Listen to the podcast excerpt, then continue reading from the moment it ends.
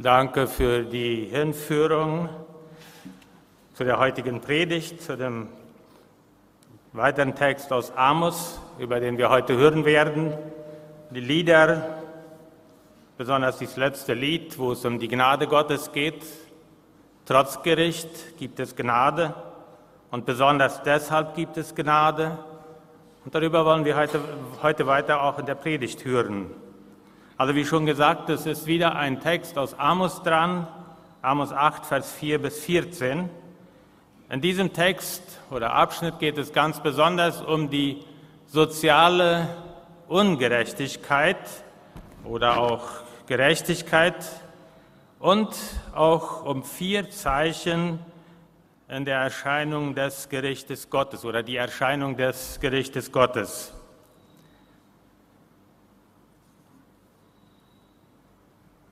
Wir haben nun schon vier Predigten aus Amos gehört und ich möchte ganz kurz einmal zusammenfassen, was da, welche Texte es waren und was da angesprochen wurde. Die erste Predigt war aus Amos 5, 21 bis 27 und da wandte sich Amos gegen die prunkvollen und groß aufgezogenen Gottesdienste. Gott kann diese außer äh, äußerlichen und ungöttlichen Gottesdienste nicht mehr ansehen und anhören, ganz besonders auch. Und deshalb kündigt er sein Gericht, das heißt Wegführung Israels in ein entferntes, fremdes Land an. In der zweiten Predigt ging es um die Selbstsicherheit und Schwelgerei der Vornehmen in Israel. Aus Amos 6, 1 bis 8 Deshalb sollen die Bewohner der Stadt, allen voran die Vornehmen, weg in die Gefangenschaft geführt werden. Die dritte Predigt aus Amos 7, Vers 1 bis 9, da bekommt Amos drei Visionen. Einmal Heuschrecken, Feuer und das Bleilot. Ich denke mal, ein Bleilot kennen wir auch noch irgendwo alle, zumindest vom Hören. Die ersten beiden Visionen konnten durch das Gebet des Amos abgewandt werden, aber das Bleilot legte Gott an, an sein Volk. Und es wurde nichts übersehen, heißt es da. Und somit war die Verwüstung Israels beschlossene Sache. In der vierten Predigt aus Amos 17 bis 17 kündigt Amos den Tod Jerobiams, des Königs von Israel an, wie auch die Wegführung Israels in die Gefangenschaft. Weil er das macht und das von den Menschen nicht geglaubt werden konnte und besonders auch von den Priestern nicht, wird Amos aus der Stadt Bethel ausgewiesen durch den Priester Amazia. Und daraufhin kündigt Amos auch diesem Amazia das Gericht an, das Gericht Gottes über seine eigene, das heißt des Priesters Familie. In der heutigen Predigt geht es um die schamlose Geldgier der Reichen und wie sie durch Fälschung, hohe Preise und schlechte Ware den Armen um ihr Geld bringen, das sie oft durch schwere und sehr niedrige Arbeit verdient haben. Und auch hier und diesmal kündigt Gott durch den Propheten gnadenloses Gericht an und dass er sich trotz verzweifelten Suchens nicht finden lassen wird. In vier Formen oder Erscheinungen, wie ich schon ankündigte, kündigt Amos Gottes Gericht über sein Volk an. Und dies sind die vier äh, Erscheinungen. Äh, jeder muss für sich entscheiden, ob er die schon erkannt hatte aus der Einleitung.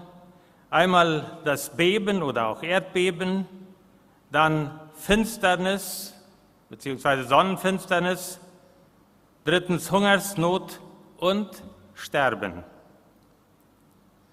Auf diese vier Gerichtsformen Gottes werde ich in meinen weiteren Ausführungen ganz äh, besonders eingehen. Zum Ersten das Erdbeben bzw. das Beben. Ich werde jeweils für diese drei Punkte immer den äh, dazu passenden Text lesen und nämlich aus Hoffnung für alle. Ich lese einmal diesen ersten Text von 4 bis 8 einschließlich. Hört zu, die ihr die Armen unterdrückt und die Wehrlosen zugrunde richtet. Ihr sagt, wann ist das Neumondfest endlich vorbei? Wann ist die Sabbatruhe bloß vorüber, damit wir die Kornspeicher wieder öffnen und Getreide verkaufen können? Dann verkleinern wir das Getreidemaß und machen die Gewichte auf der Waage schwerer, wo die Käufer ihr Silbergeld abwiegen. Auch die Waage selbst stellen wir falsch ein. Bestimmt können wir sogar noch den Getreideabfall verkaufen. Ihr macht die Armen, so sagt Gott durch Amos, schon zu Sklaven, wenn sie euch nur ein paar Schuhe nicht bezahlen können. Der Herr aber hat bei seiner Ehre geschworen, niemals werde ich vergeben, was sie getan haben. Ja, ihretwegen soll die Erde beben. Sie wird sich heben und senken wie der Nil in Ägypten, und die Menschen werden um ihre Toten trauern. Wie schon gesagt, hier geht es um Beben, Erdbeben und so weiter. Amos spricht hier ganz gezielt die Reichen an. Hört zu, die ihr die Armen unterdrückt und die Wehrlosen zugrunde richtet. Mit diesen Worten stellt der Prophet einmal ganz klar, an wen seine Worte gerichtet sind. Und dann geht er auf ihr Handeln und ihr Verhalten ein. Sehnsüchtig warten diese darauf, dass der Neumond oder das Neumondfest, das war eigentlich ein Fest, das sie sich selber erdacht hatten und nicht von Gott eingesetzt wurde, und die Sabbatruhe, die ja aber von Gott bestimmt war, bis diese endlich zu Ende sein würden, damit sie ihren Geschäften nachgehen können. Diese Ruhetage, die halten sie schon noch ein. Sonst, wenn sie das nicht mal tun würden, dann würde ja ihr Verhalten, ihr Fehlverhalten auch öffentlich bekannt werden. Und da waren sie ja sehr bedacht darauf, dass sie ein gutes Bild abgaben. Aber dann, wenn diese Ruhetage vorbei sind, dann geht das Geschäft los. Und wie? Dann werden die Getreidespeicher geöffnet und der Handel blüht. Das Getreidemaß wird verkleinert die Gewichte der Waage, wo die Käufer das Silbergeld abwiegen werden, äh, abwiegen, werden schwerer gemacht. Und obendrauf wird noch die Waage selbst auch verstellt. Sie versuchen sogar noch den Getreideabfall zu verkaufen. Und somit ziehen sie den Armen das letzte Geld aus der Tasche. Und wenn diese Menschen dann, also diese Armen dann etwas nicht bezahlen können, so wie es hier im Text heißt, wenn sie ein paar Schuhe nicht bezahlen können, dann werden sie einfach zu Sklaven gemacht. Diesen Händlern ist jedes Mittel recht, ihren Besitz zu vergrößern. Dafür opfern sie Zeit und Kraft, Ehrlichkeit und Vertrauenswürdigkeit. Ja, sogar ihre Beziehung zu Gott und ihr Seelenheil. Diese Tatsache finden wir in Vers 7 bestätigt, wo es heißt, der Herr aber hat bei seiner Ehre geschworen, niemals werde ich vergeben, was sie getan haben. Niemals die Vergebung Gottes zu bekommen, heißt gleichzeitig nicht, niemals bei Gott zu sein. Unter dieser schweren Sünde der Menschen, die Gott in diesem Fall sagt, dass er die nicht vergeben kann oder wird, leidet sogar auch die Schöpfung, wie wir es im Vers, in Vers 8 lesen. Da heißt es, ja, ihretwegen soll die Erde beben, sie wird sich heben und senken wie der Nil in Ägypten. Und die Menschen werden um ihre Toten trauern. Die Erde bebt unter der Last der Sünde der Menschen. Und diese Menschen müssen dann auch die Konsequenzen der, ihrer Sünde tragen. und leider oft noch viele andere, die eigentlich nichts damit zu tun haben. So wie sogar die ganze Schöpfung, wie es hier im Bibeltext heißt. Wir lesen dazu in Römer 8, 19, 22, das schreibt Paulus, auch nach Hoffnung für alle. Darum wartet die ganze Schöpfung sehnsüchtig und voller Hoffnung auf den Tag, an dem Gott seine Kinder in diese Herrlichkeit aufnimmt. Ohne eigenes Verschulden sind alle Geschöpfe durch die Schuld des Menschen der Vergänglichkeit ausgeliefert.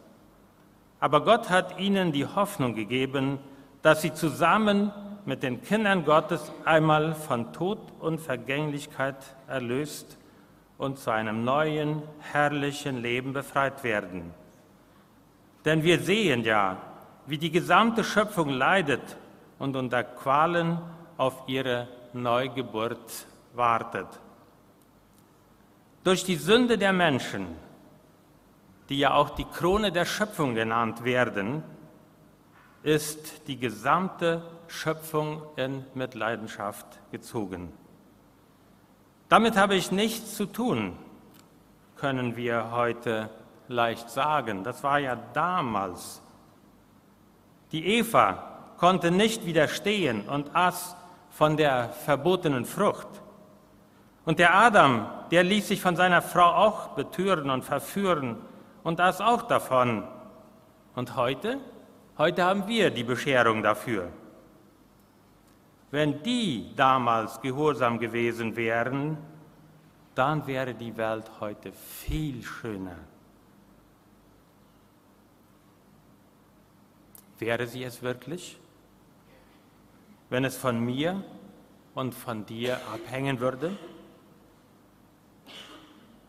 Einige Beispiele so aus dem Alltag. Was mache ich, und ich habe immer ich gesagt, um nicht irgendjemand anzusprechen direkt, was mache ich als junger Mensch, wenn mein Freund sich ein neues, großes Motorrad kauft? Vielleicht ist das auch ein bisschen äh, zurück schon, wo das so sehr wichtig war, aber bis heute noch dann entsteht der Wunsch in mir, auch so eines zu haben. Und ich setze alles dran, dieses Ziel zu erreichen, koste es, was es wolle. Oder was mache ich als Maschinenunternehmer? Wenn auf dem Markt eine, ein noch größerer und besserer Traktor angeboten wird, als ich schon habe, dann wird eine Möglichkeit gesucht, diesen Traktor zu kaufen. Und wenn das Programm nicht ganz in äh, die finanzielle Lage passt, dann sucht man eben einen Weg dafür. Ja, vielleicht lassen sich die Arbeitspreise, die Stundenpreise irgendwie noch etwas höher schrauben oder irgendwie was besser rauszuholen, andere Möglichkeiten finden, die mir diese Anschaffung ermöglichen. Oder ein anderes Beispiel, ich habe auf dem Land einen Arbeiter mit einer AMH-Versicherung der nimmt ja auch gern Bargeld. Und ich denke, das haben wir schon alle erfahren, dass sie manchmal auch direkt nach Bar, Bargeld fragen. Warum? Na, dann brauchen sie die 5% für ihre Versicherung nicht bezahlen, für die Krankenkasse. Ja, und ich? Ich spare mir damit 10%, die ich als Arbeitgeber auch zahlen muss. Aber damit bringe ich den Arbeiter um seine Krankenversicherung und komme selber meiner Pflicht nicht nach. Die Frage an uns heute ist, bereichere ich mich, bereichern wir uns auf Kosten anderer, vielleicht gar auf Kosten wenig bemittelter Menschen? Bekommen unsere Arbeiter ihren rechtmäßigen Lohn? Oder fordern wir andererseits für getane Arbeit, die wir selber wo verrichten, oder Dienstleistungen, die rechtmäßige Entschädigung von denen, wo wir es machen? Behandeln wir unsere Mitmenschen in jeder Hinsicht so, wie wir es als gläubige Christen bzw. als Nachfolger Jesu zu tun schuldig sind? Ich persönlich würde das von mir nicht behaupten wollen, dass das immer klappt.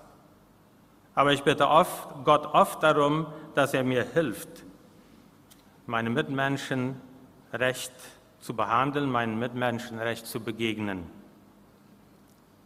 Gebe Gott, dass unser Verhalten und Handeln nicht auch ein Erdbeben auslöse.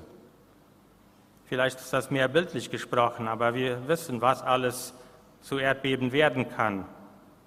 Und dass wir hier weiterhin in Zukunft in Frieden und Freiheit und Gerechtigkeit leben können. Denn wir haben ja unser Land, in dem wir leben, schon sehr lieb gewonnen. Und das würden wir ja auch weiter behalten wollen. Wir kommen zum zweiten Punkt, die Sonnenfinsternis oder einfach Finsternis. In Amos 8, 9 bis 10 lesen wir, ich, der Herr, kündige euch an, an jenem Tag lasse ich die Sonne schon am Mittag untergehen, und die Dunkelheit bricht am helllichten Tag über das Land herein. Eure Freudenfeste lasse ich zu Leichenfeiern werden und eure fröhlichen Lieder zu Totenklagen. Als Zeichen eurer Trauer werde ich euch Tücher aus grobem Sacktuch um die Hüften binden. Entschuldigung, werdet ihr euch Tücher aus grobem Sacktuch um die Hüften binden und euch die Köpfe kahl scheren. Ich werde so verzweifelt Ihr werdet so verzweifelt sein wie jemand, dessen einziger Sohn gestorben ist. Es wird ein bitterer Tag für euch sein, wenn das Ende kommt.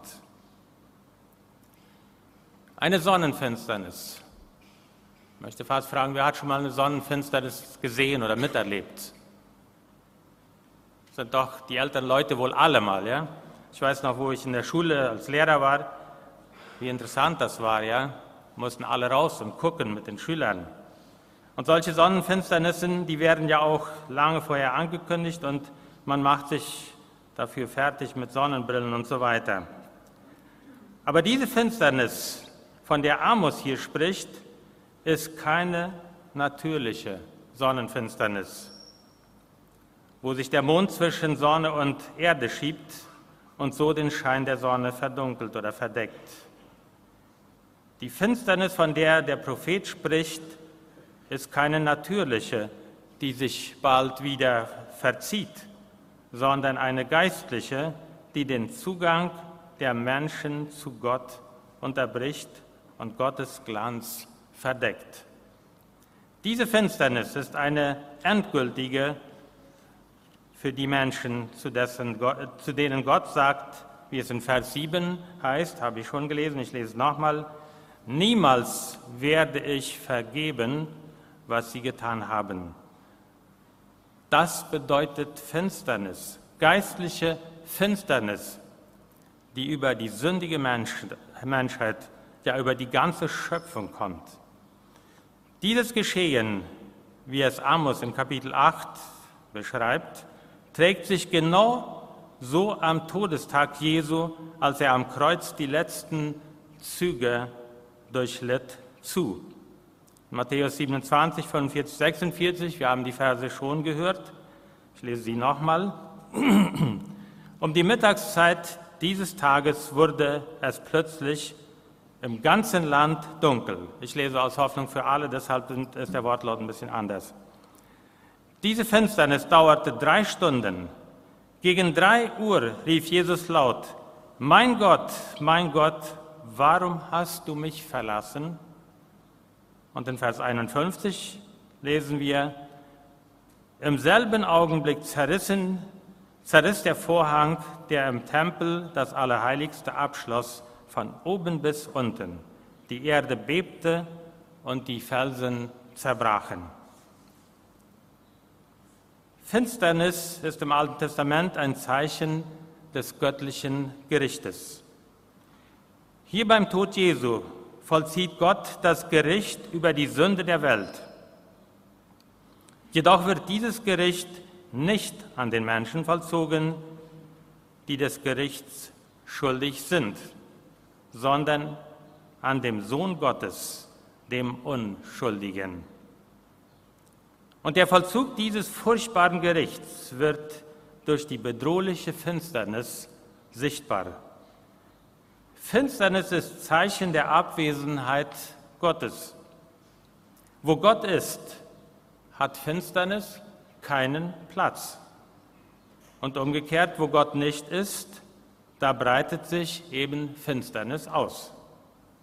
Und diese Finsternis und furchtbare Gottverlassenheit musste Jesus am Kreuz in der schmerzlichsten Stunde seines Leidens erleben.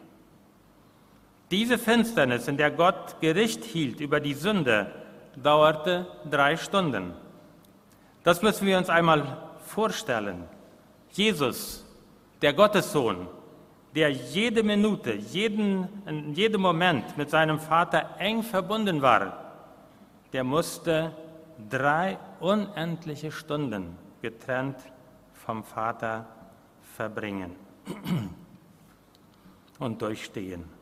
Und in dieser schrecklichen Zeit der Trennung musste er für die Schuld der Menschen, für unsere, für deine und für meine Schuld büßen.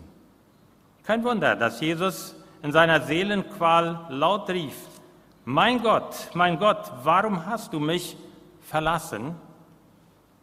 Kurz darauf verließ das natürliche Leben den Leib Jesu.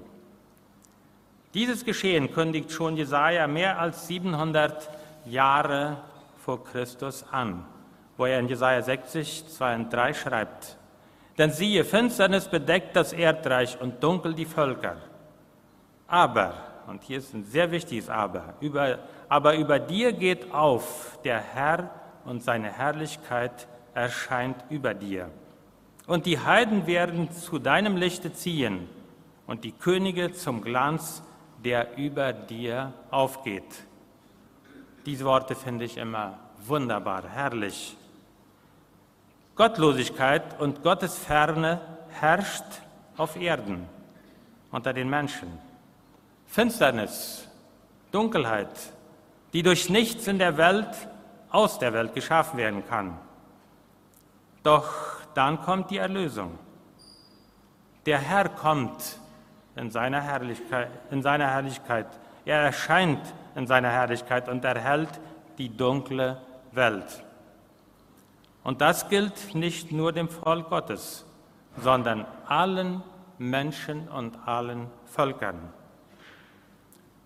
Dieses Licht erstrahlte am Ostermorgen, als Jesus aus der dunklen Nacht des Todes zu neuem, ewigem Leben auferstand. Und damit dürfen die Leichenfeiern und Totenklagen, von denen Amos hier spricht, ein Ende haben. Es gibt wieder Hoffnung. Es gibt wieder Hoffnung für alle Menschen die sich von der Finsternis zum Licht wenden. Dieses Licht wird auch dein Leben, lieber Zuhörer, erleuchten. Denn dein Leben, wenn du dein Leben Jesus anvertraust.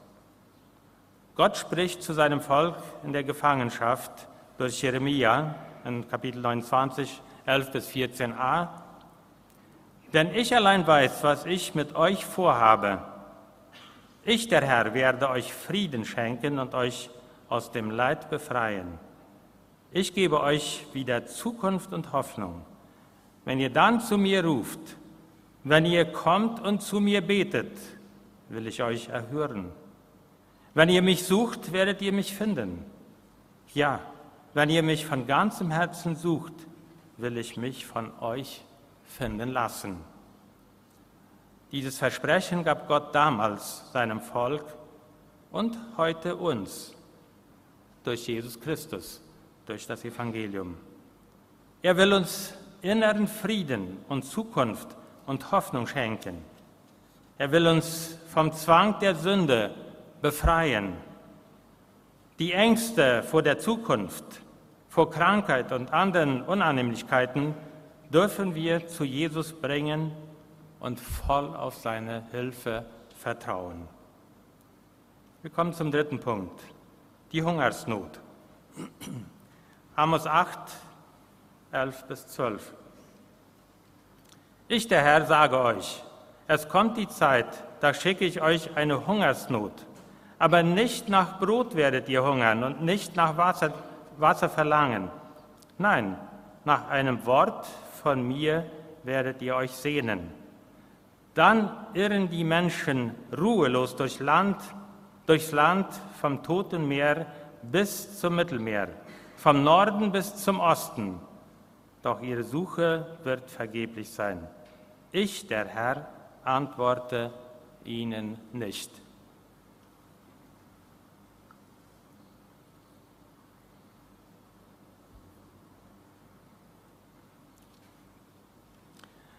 Dieser Hunger, von dem Amos hier spricht, ist kein Hunger nach Brot oder ein Verlangen nach Wasser oder irgendeiner anderen Nahrung, sondern Hunger nach dem Wort Gottes. Und dieser Hunger nach dem Reden Gottes hat eine viel tiefere und weitreichende Bedeutung als das Verlangen nach Brot und Wasser. Dieser Hunger ist mit Zeit und Ewigkeit verbunden. Aber wenn dieser Hunger schon da ist, dann ist das doch positiv, so wie wir gelesen haben von dem Volk Israel. Es ist ein Schritt nach vorne, zu Gott hin, würden wir sagen oder denken. Das zeigt doch schon ein Aufwachen aus der Todesstarre geistlicher Bedürfnislosigkeit zu neuem geistlichen Leben. Und mehr noch, die Menschen haben nicht nur Hunger, sondern mit Entschlossenheit brechen sie auf auf der Suche nach einem Wort des Herrn. Sie irren durch das ganze Land, von einem Meer zum anderen, von Norden nach Osten, um ein Wort Gottes zu erhaschen. Doch am Ende dieses Hungerns, dieses Aufbruchs und dieser Suche nach Gottes Wort steht als Ziel. Ich, der Herr, antworte ihnen nicht hart, nicht? Der verschlossene Himmel, der schweigende Gott und das verschlossene Herz Gottes sind die harte Realität am Ziel auf der Suche nach einem Wort Gottes. Und wir sehen, auch bei Gott, dem lieben, fürsorglichen Gott, gibt es ein zu spät. Auch heute sprechen die Missionsarbeiter oder Missionare oft vom Hunger nach dem Wort Gottes. Wenn Sie Leute besuchen, die irgendwo weit vom Schuss, sagen wir dann, abwohnen und leben und kaum jemand in diese Gegend kommt, schon gar nicht äh, Gottes Wort gebracht wird. Aber dieser Hunger kann durch Predigen und die Lehre des Wortes Gottes gestillt werden, Gott sei Dank. Menschen, die sonst kaum das Evangelium gehört haben, übergeben ihr Leben Jesus, finden Vergebung ihrer Sünden und in einen Frieden. Gott ist allen gnädig, die mit aufrichtigem Herzen und mit dem tiefen Verlangen nach Sündenvergebung zu ihm kommen. Viele Menschen haben heute Hunger nach Gottes Wort, doch es wird ihnen verwehrt oder gar verboten, Gottes Wort zu predigen und zu hören. Wenn wir an unsere Vorfahren der Sowjetunion denken, dann wissen wir, dass es da genauso war. Und sie hatten großen Hunger nach Gemeinschaft mit Gott und mit anderen Gläubigen. Hier in Paraguay hatten sie und haben wir heute alle volle Glaubensfreiheit. Und dieser Hunger konnte und kann gestillt werden. Doch wie ist es heute mit dem Hunger, mit dem Verlangen nach Gemeinschaft unter Gottes Wort? Im Laufe der Jahre wurde auch sogar schon mal von geistlicher Überfütterung gesprochen in unseren Kreisen. Ich weiß nicht, ob ihr das auch mitbekommen habt. Es wurde gelegentlich genannt.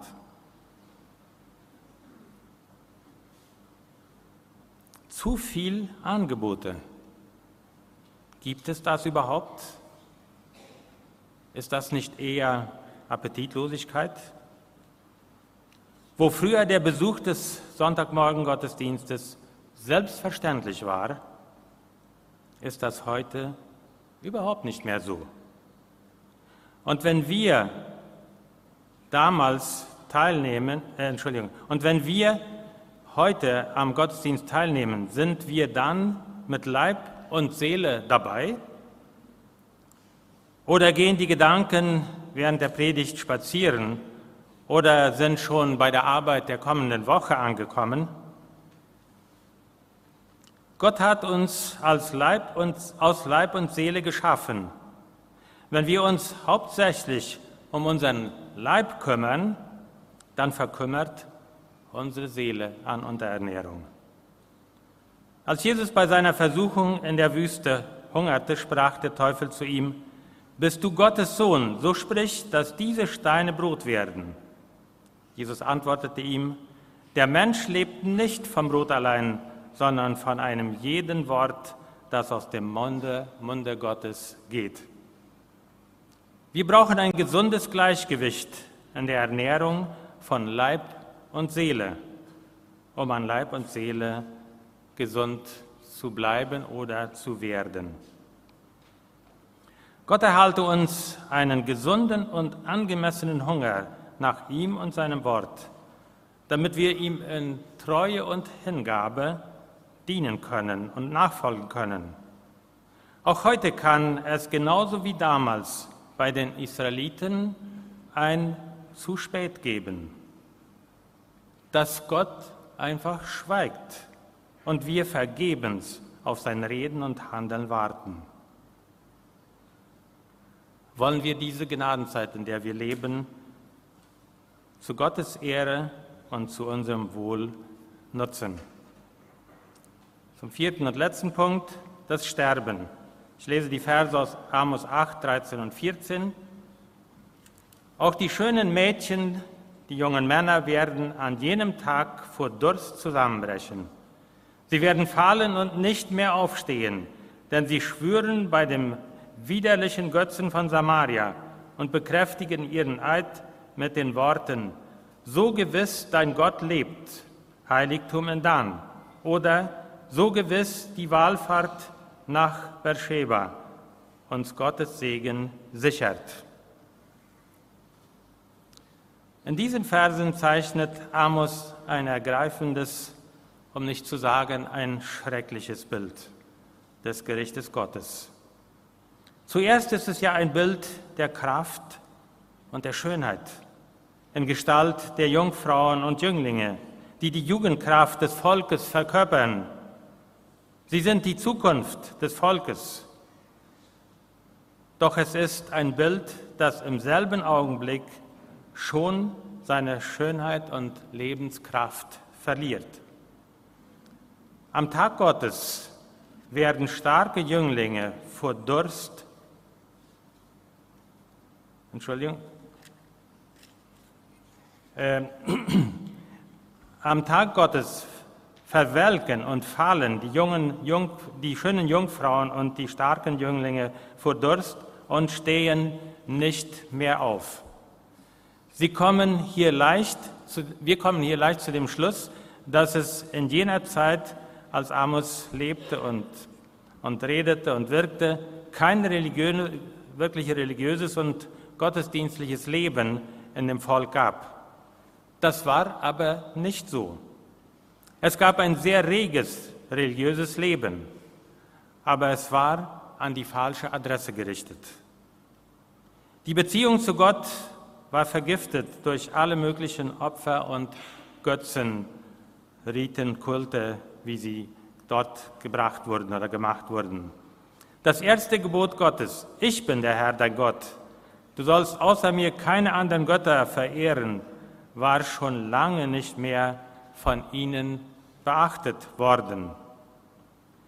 Als Bekräftigung des Eides nannte man das Heiligtum in Dan oder die Wallfahrt nach Beersheba.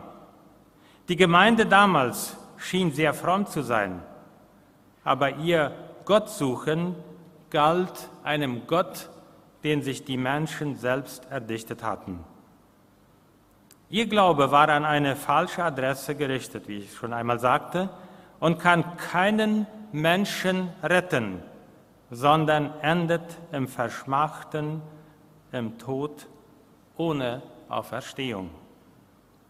Als Zeichen dieser Schrecken nennt Amos das Beben, die Finsternis, die Gottverlassenheit, den Durst und den Tod als Folge der Gottlosigkeit, der Sünde der Menschen.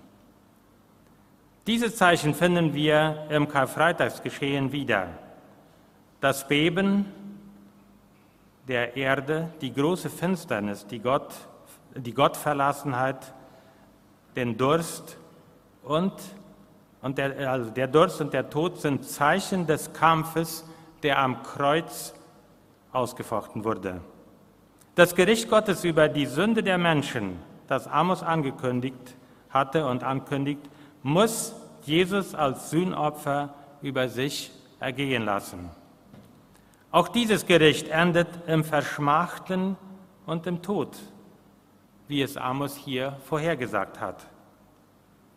Doch das ist nur der erste Teil des Versöhnungsplanes Gottes. Nach Jesu Sterben erscheint am dritten Tag der Glanz der Herrlichkeit Gottes, der seinen Sohn zu neuem, ewigem Leben auferweckt. Und damit wird der Heilsplan Gottes für uns abgerundet. Das bedeutet Befreiung vom Gericht Gottes für alle, die Jesus Christus angehören. Das ist die gute Botschaft, die für uns heute gilt. Jeder, egal wer er bzw. sie ist und was er oder sie getan hat, darf zu Jesus kommen und um Vergebung seiner Sünden, seiner Schuld bitten und Freiheit und Frieden finden. Und wenn du, lieber Zuhörer, diese Entscheidung noch nicht getroffen hast, dann nütze die Gelegenheit, wenn du sie jetzt noch hast. Keiner von uns weiß, wie lange unser Leben auf dieser Erde noch währt. Liebe Gottesdienstbesucher, liebe Hörer, ich wünsche uns allen die rechten Entscheidungen für dieses Leben und für die Ewigkeit, um einst das rechte Ziel, nämlich das Ziel bei Gott zu erreichen. Amen.